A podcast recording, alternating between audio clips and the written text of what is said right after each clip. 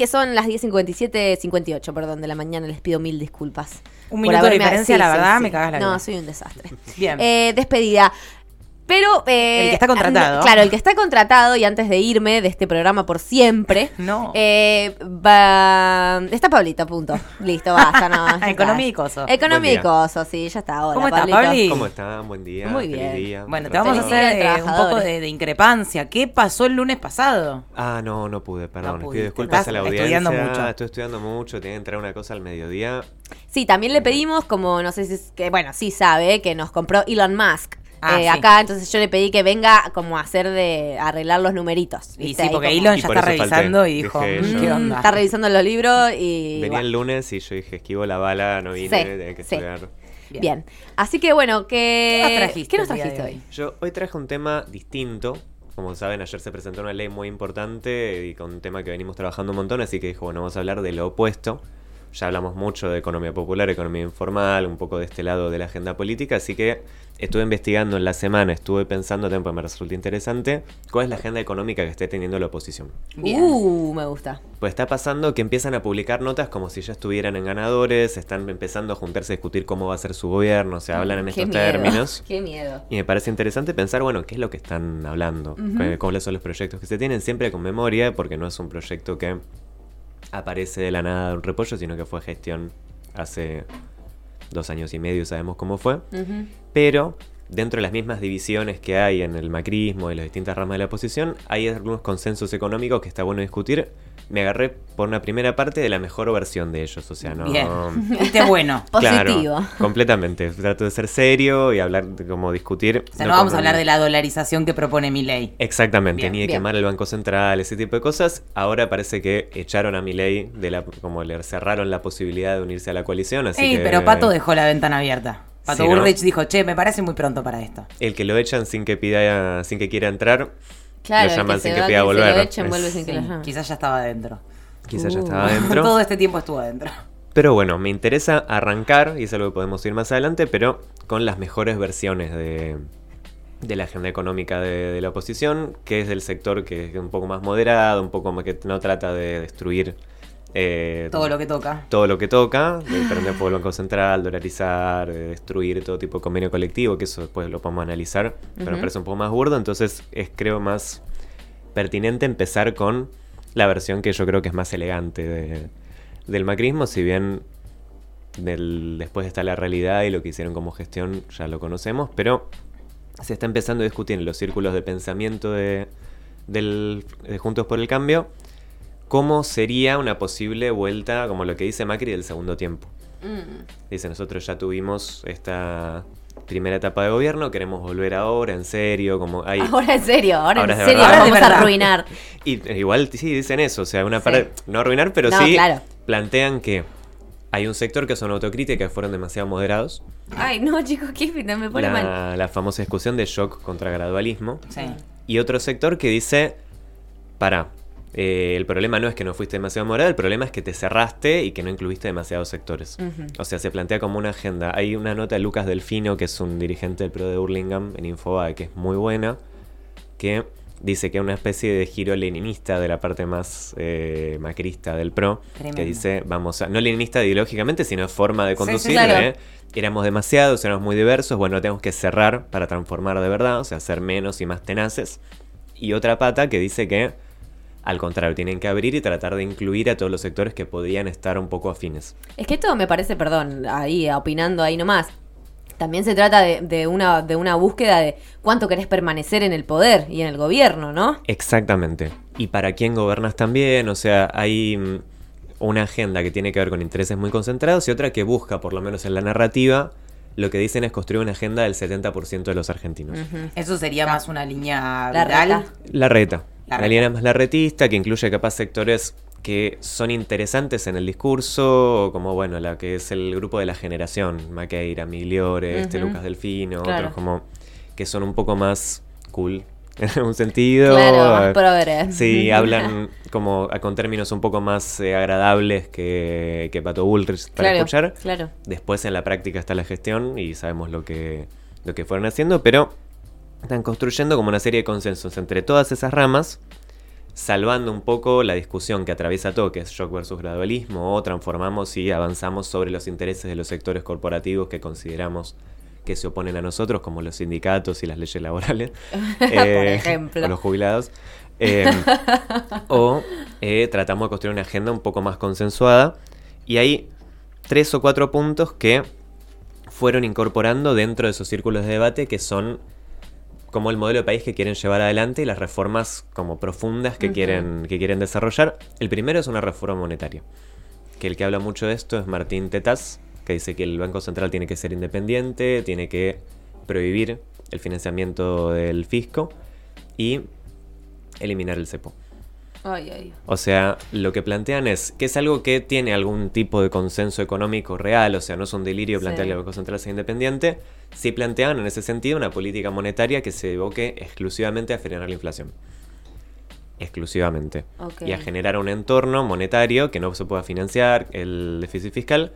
Ahí yo creo que hay una inconsistencia importante, que es que el problema del déficit fiscal o el problema de la inflación no es dónde se financia, sino la existencia misma del déficit fiscal de alguna Claro. manera. O sea, pues si no lo, no lo financias con, infla- con emisión, lo, lo financias con deuda. Claro. Claro. Y ahí hay una cuestión que es un poco lo que hicieron ellos también.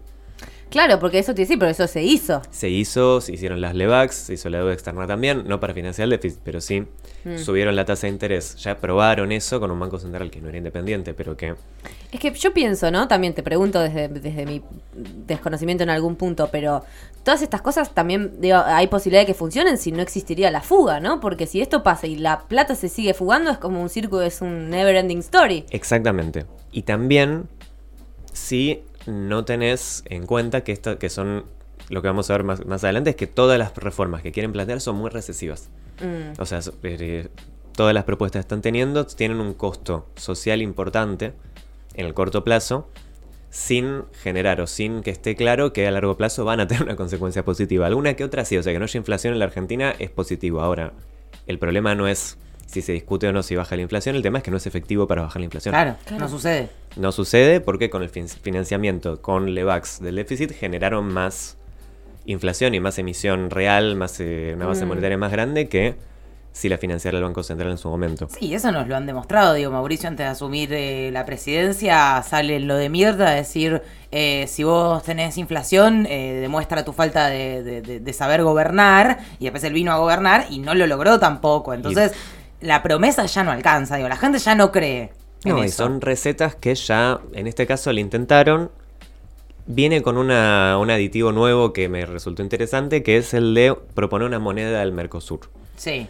Quieren armar, no, no dolarizar, como dice mi ley, sino que quieren armar una moneda del Mercosur, parecida al- con el tipo de cambio al real brasileño. Esto no sé qué tan ¿Esto acabada está la propuesta. eh, Juntos por el Cambio? Juntos por el cambio. O sea, Sí. hoy leíamos que Lula salió a decir que también quería Mirá. una Sí. moneda de Sudamérica, de moneda Sospechoso. sur. Sos- ah, sí, porque yo dije, bueno, no sé qué, ahora te escucho decir que es la propuesta de Juntos por el Cambio y digo, ¿qué está Es pasando? que Ojo igual, porque la moneda de Juntos por el Cambio es para el Mercosur y Lula hablaba de una moneda de Sudamérica, Claro. digo, más, más, Más tendiente a la línea de UNASUR, claro, que de Mercosur. Claro. No, y también cualquier paridad monetaria, el tema no es la paridad en sí, sino cómo la apliques. O sea, el euro, por ejemplo, fue una experiencia que fue muy beneficiosa para Alemania, que en la práctica no está mal tener una moneda común y tratar de unificar los sistemas monetarios. Pero el tema es a qué ti- tipo de cambio lo haces, con qué reglamentaciones, con qué... Está caliente, ojo. Advirtiendo que el mate está Sí. caliente. Mm. Y era cierto. Era cierto, y te dije, te Sí, dije, sí. había que esperar. A tu riesgo. Para, para, lo voy a destapar, sí, sigamos. Ahí va. No, depende de con qué lineamiento se genere esa unidad monetaria para que no genere una, un flu- un- una tendencia a que los flujos de, de capitales vayan a un solo país y que el comercio sea muy desparejo para un solo país, que es lo que pasa en la Unión Europea. Claro. Y generó las quiebras de todos los países periféricos. Mm. Acá habría que ver los matices, pero para avanzar, como el segundo gran consenso que está habiendo en las filas de Juntos por el Cambio es una reforma tributaria que baje las cargas laborales y que baje los impuestos a la producción. Ahora está en una especie de cruce contra los impuestos, una cruzada contra los impuestos a nivel general, un poco también para ceder agenda eh, o acercarse más a la agenda liberal. Pero reducir las cargas laborales significa que tengan que pagar menos por cada empleado que se contrate o significa que le van a quitar derechos a esos empleados. Y depende cómo... En cualquier caso, sí. Sí. en cualquier caso, sí. es no importa cuándo Depende si lo mechás con una reforma laboral o no. Ok. Ujú. Pero en cualquier caso, bajar impuestos e intentar eh, reducir el financiamiento del déficit implica reducir el gasto, el gasto del Estado de alguna manera. Pero yo estoy escuchando todo esto, eh, vaciar el Estado, de a poquito y sin apuro. Sí. Achicar. Estas dos cosas implican necesariamente vos tenés Cosa que no sucedió durante el gobierno de Macri, sino que lo agrandaron. Lo agrandaron. Ah, joya. Lo agrandaron y lo hicieron incluso menos eficiente. Porque Claro. lo que pasaba mucho en- al principio, en 2016-2017, es que echaban 10, 15 empleados que ganaban un sueldo módico y contrataban uno que ganaba un sueldo altísimo. Claro. Para competir con lo que ganaba supuestamente el sector privado. Uno Mm. nunca corrobora luego que esos sueldos altísimos que tenían los funcionarios en el sector privado eran reales. Porque dicen, no, este venía a jugar en la Champions, este venía de ser el mejor. Y yo no sé si, si, si les iba tan bien en Sí. No, y realidad. o aparte sea, que, que te paguen mucho no significa que seas idóneo para la tarea. Ah, no, ni hablar. Exactamente. o sea, Entonces, básicamente eso. no solo no fue más, más chico el Estado, sino que fue menos eficiente, pero asimismo, las dos como grandes consensos que plantea en términos de política fiscal y monetaria implican necesariamente un achicamiento del Estado, que hay que ver por dónde lo arrancan. Y plantean además, y esto es como la parte más difícil que... Ah, hay un dato de color que están planteando que hay disparidades en las opiniones sobre las privatizaciones. Hay quienes dicen que todas las empresas del Estado que no se autofinancian tienen que ser privatizadas, otros dicen que no quieren comprarse ese quilombo. Mm, Hay que ver. y- Suena mucho a Menem, ¿viste? Cuando empezás a hablar de privatizaciones hay sí. gente que ya le hace ruido de por sí. Y sí, Sí. y menos mal. Sí. De vuelta, no estamos ni siquiera pensando ni evaluando la, la situación de que esto funcione o no funcione, sino el hecho de si la gente va a votar eso o no. Y, Un poco. y Es que yo no sé si la gente, eh, los votantes, tal vez que les gusta, no sé si eh, leen estas situaciones y las analizan a un nivel de racionalidad y comprensión como para decir, ah, este modelo económico yo no lo voto. Es lo que me cierra. Es que para mí hay como ideas fuerza que calan hondo en algunas, algunos sectores, por ejemplo lo de los impuestos. Mm, Yo creo Claro. que se genera una especie de agenda sobre no hay que subir impuestos, hay demasiados impuestos en la Argentina, Sí, la carga impositiva es enorme, no es la más alta ni de la región, es una carga impositiva alta, es una carga impositiva que a mi entender es poco eficiente, porque son muchos impuestos distintos, no termina de estar claro, hay como un sistema de mm, formación de precios también, de precios relativos, bastante distorsionado por cómo son los subsidios, hay un montón de cosas que se subsidian que, en mi opinión, no deberían estar subsidiadas, como las tarifas de gas de los ricos Ah, por dar un ejemplo, o algunas escuelas privadas. Yo creo que hay mucho subsidio en eh, segmentos que, que podrían no estarlo. A todo esto, eh, todo esto se cierra y se complementa. Digamos, eso, de vuelta, son propuestas y es Sí. como, ni siquiera son propuestas que las está haciendo el público, sino que es el Están debate discutiendo que están entre ellos. discutiendo y tratando de generar también. Ellos asumieron el gobierno en 2016 diciendo que no iban a hacer un montón de cosas que luego hicieron también pero sí la narrativa con la que construyan un eventual gobierno, que de vuelta ellos están construyendo ya en ganadores, que es algo que todavía no, No está todo dicho. no está todo dicho, yo creo que falta mucho y yo creo que el escenario actual es muy distinto al escenario que va a ser en 2023, pero más allá de eso, están empezando a discutir su gobierno de alguna manera y la piedra angular de eso, como la tercera gran medida, es una reforma laboral. Ay, ¿Qué? Dios. Yo creo que es necesaria en Argentina una reforma laboral hacia adelante, Hacia adelante, claro. No una reforma laboral como la que están hablando de flexibilización y anular la indemnización por despido. Ay, no, por de favor, chicos. Ay, son no, no. los grandes puntos, sin mucho matiz ahí, sí tal vez con la preservación o no de algún derecho o alguna cuestión importante o no.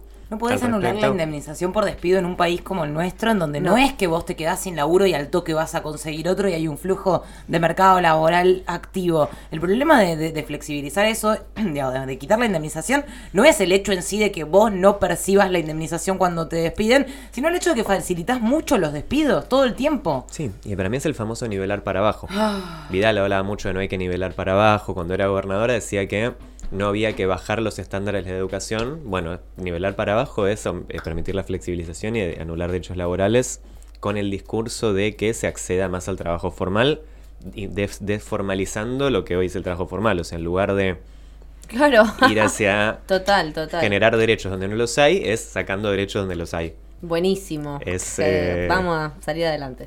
Eso va a ser lo más complicado para mí porque va a haber mucha resistencia y no creo que los sindicatos Yo creo que se pudre todo, se te pudre la calle. La verdad que es un, un bajón porque después sabemos cómo termina eh, esas represiones, los piedrazos. O sea, la, la gente más exponerle que igual políticamente, no, o sea, desde, desde los sectores que se movilizan, se tiene esa victoria de que no suceda. Igual es a través de un montón de dolor y sufrimiento. O sea, la verdad que sería terrible. Malísimo. Sí, yo todo esto igual está avanzando y va a ser un Mm. debate. Muchas de las cosas yo las saco de eh, el diario AR también y que va publicando estas cuestiones que hace un seguimiento muy preciso, que es bastante interesante.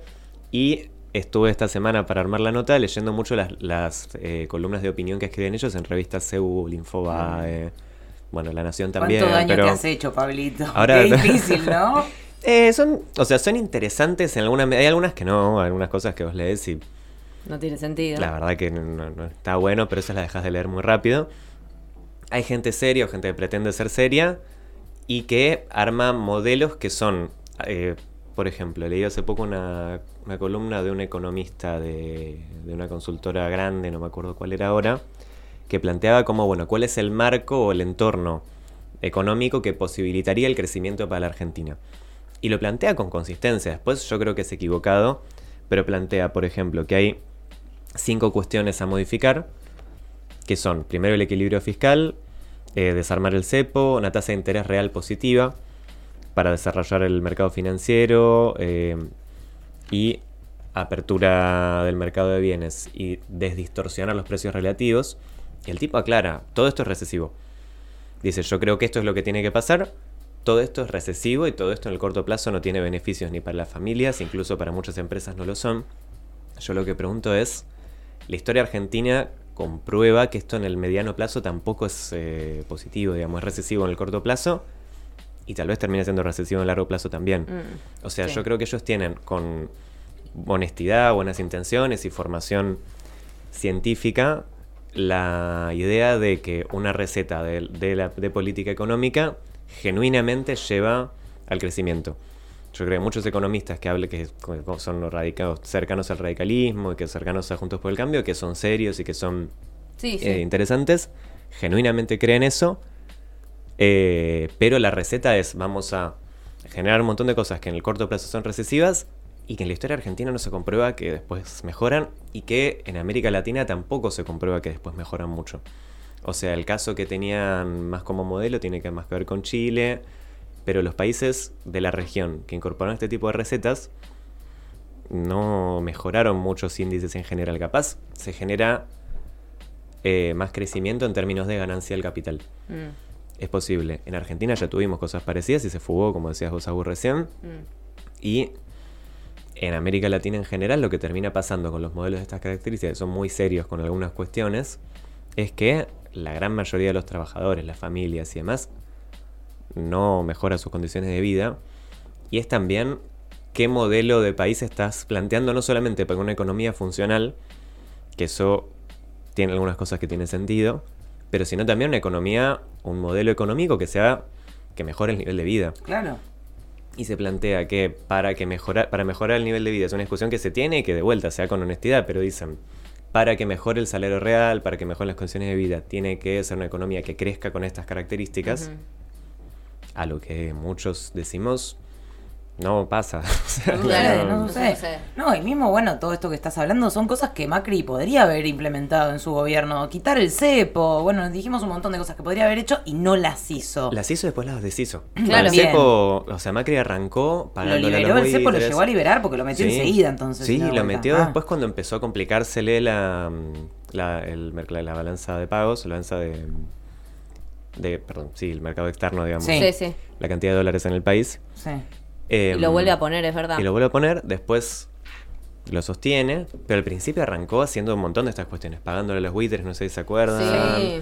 eh, abriendo los mercados de bienes, digamos, las importaciones y tratando de generar este tipo de, de entornos, subiendo mucho la tasa de interés. eh, y pasó lo que pasó y no fue tampoco en el largo plazo positivo, particularmente por, y yo creo que es algo que acá no se tiene en cuenta, la dependencia que existe en la Argentina para el crecimiento industrial de las importaciones. Y hoy la principal importación de la Argentina son insumos industriales.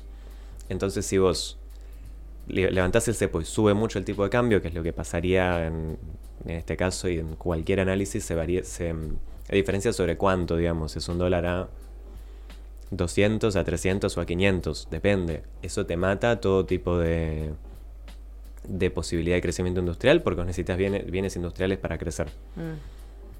Eh, Ay, Dios, Dios, Dios, Dios. La verdad que hoy nos dejaste así matadas, nos dejaste complicadas.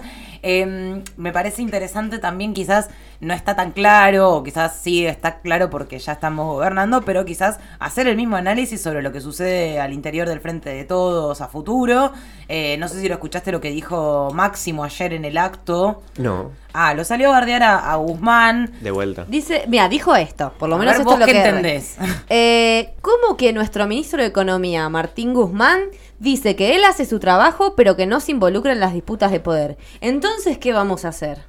O sea, le dice, Guzmán se ocupa de las cosas de la economía, pero no entra en las disputas de poder. Y entonces, ¿el ministro de Economía tiene que participar de las disputas de poder? Y yo creo que se refería a las disputas de poder internas en el frente. Mm. Ah. Entiendo que Guzmán, o sea, no Máximo. Guzmán sí, entiendo sí. que cuando dice, no sé, cuando salió a decir eso, decía yo gestiono, no me meto en la rosca política. Claro.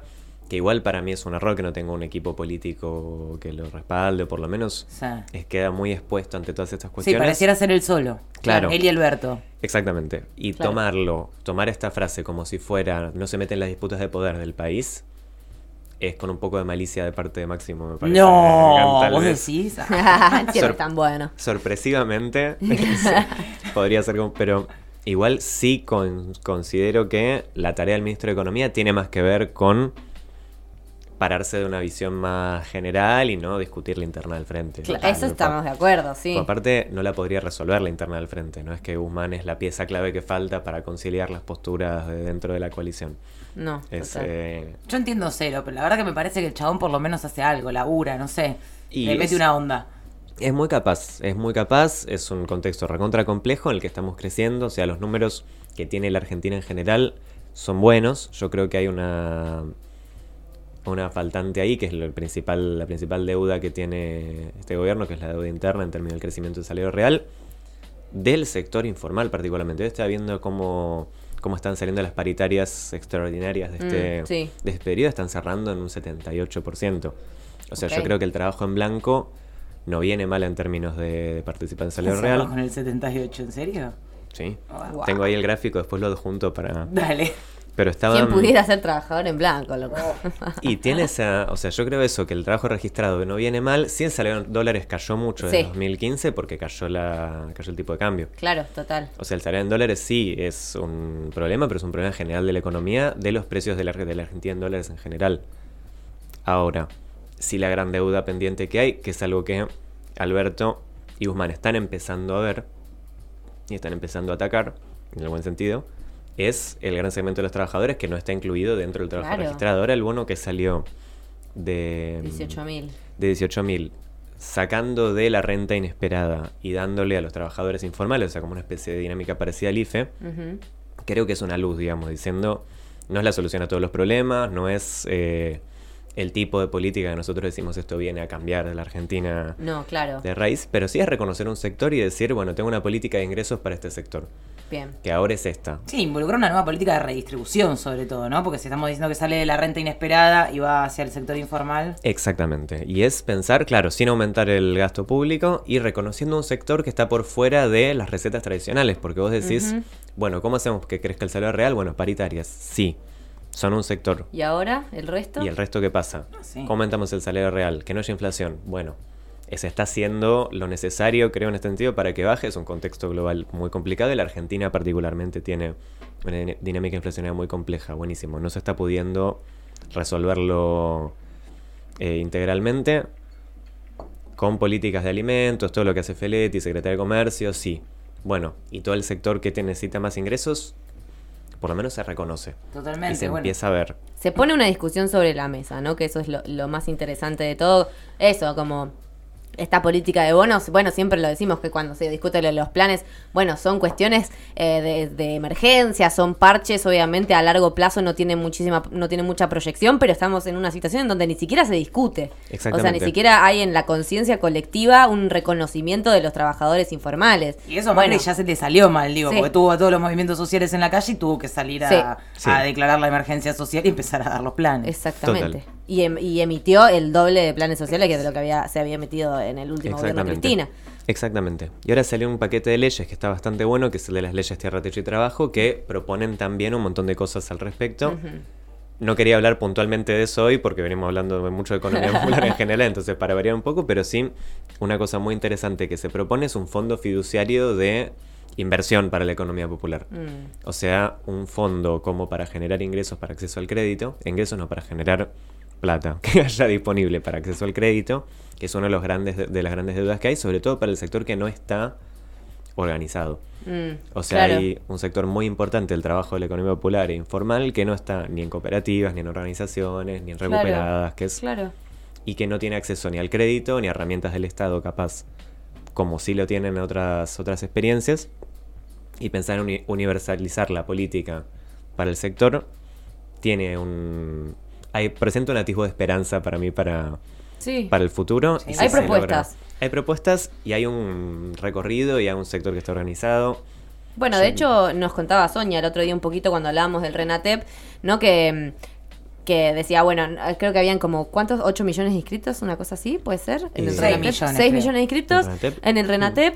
Eh, Eran y decía- cuatro, si no, perdón, mal. 3 millones y, y- y Sí. pensaban que había 6 Ah, Claro, Claro, están bueno, llegando entonces los cuatro. Están llegando los cuatro. Bueno, ahí también nos da mm, tal vez una pequeña visión de, de cuántos son los trabajadores informales que están en organizaciones sociales o en cooperativas o digamos tienen algún tipo de, de organización en específico alrededor de la política o digamos o ciertas cuestiones claves de la economía informal y cuántos no, que son un montón. Claro, que no tienen acceso a muchos recursos, capaz los están organizados, sí, por los beneficios mismos de ser Obvio. no con acceso a recursos, sino de la organización en sí, legitima un montón de cosas, de un montón de herramientas De la que... conciencia propia del- de, lo que uno y es y representa. Claro, y tener un mecanismo de negociación social del valor también. Total. Y tener recursos, a ver, cuando uno está en una organización, sea cual fuera, tiene acceso seguramente a más cuestiones en términos de educación, en términos de salud, conoce gente que le puede dar una mano con un montón de cuestiones, no desde el acomodo, ¿no? sino desde la organización colectiva. Organización, es que es lo que se trata, de eso se trata. Exactamente, pues hay una visión muy negativa que trata de demonizar la organización y la política en ese sentido. Totalmente, sí. Y todo lo contrario, o sea, lo que Todo termina pasando es que genera muchas externalidades positivas. Y si nos organizamos, comemos todos, de sí, verdad. 100%. Sí, sí, sí, sí, sí, no vamos a negarlo. Bueno, ¿te quedó algo en el tintero, Pablito? Un montón de cosas, pero creo que se pueden, se pueden estirar Podemos hacer varios capítulos. también. Sí, sí, me gusta, me gusta porque hay mucho para desgranar. Entonces me gusta aprovechar cada pequeña gotita de jugo de este tema porque es impresionante y también sabemos que se vienen las elecciones, así que saber cuál es la agenda económica de la oposición me parece eh, una muy buena idea porque a veces a uno se le escapa, ¿no? O sea, uno no tiene por qué saberlo todo, eh, no funciona así la vida. O también muchas veces desde el otro lado, nada, estos no saben nada, hacen todo mal, son unos pelotudos. No, no, hacen muchas cosas, piensan mucho cómo hacernos daño. No, no, sí, sí. Además, como decía Pablito, bueno, son eh, usinas de pensamiento, Total. gente que está formada, que es científica, digamos, es una, una cosa es no estar de acuerdo eh, y no tener una política, una visión más de latinoamericana en algunos aspectos y otra cosa es ser ignorante. Total. Claro, y Eh. hay una cosa ahí que con eso está bueno pensar, que es que hay algunos que sí son el señor Burns en la torre con la tormenta, Claro. pensando en cómo destruir el país. La- muchos no, y hay mucha gente que se identifica con Juntos por el Cambio, con el radicalismo y demás, que tienen propuestas honestas, sinceras y formadas, con las que está bueno dialogar, debatir y tratar de ser un poco antigrieta en ese sentido, Sí. está bien. Después sí, lo- lo- después uno lo aplica en el gobierno y pasa lo que pasó. Totalmente. tampoco, tampoco hay que olvidar qué conciliación. hicieron. Totalmente. Bueno, Pablito, muchas gracias. Eh, esperamos que no vuelvas a faltar. Nada, mentira. No, me Te computamos dos las faltas en todo el cuatrimestre. Nada sé, más, la, ¿eh? la única que tenía. Nah, mentira, No vuelvan a llamar a la auditoría que me van a obligar a. Eso. Eh, bueno, muchas gracias. Como siempre, un éxito tu columna. Vamos a escuchar un poco de música, Santi. Uh, el tema que odio.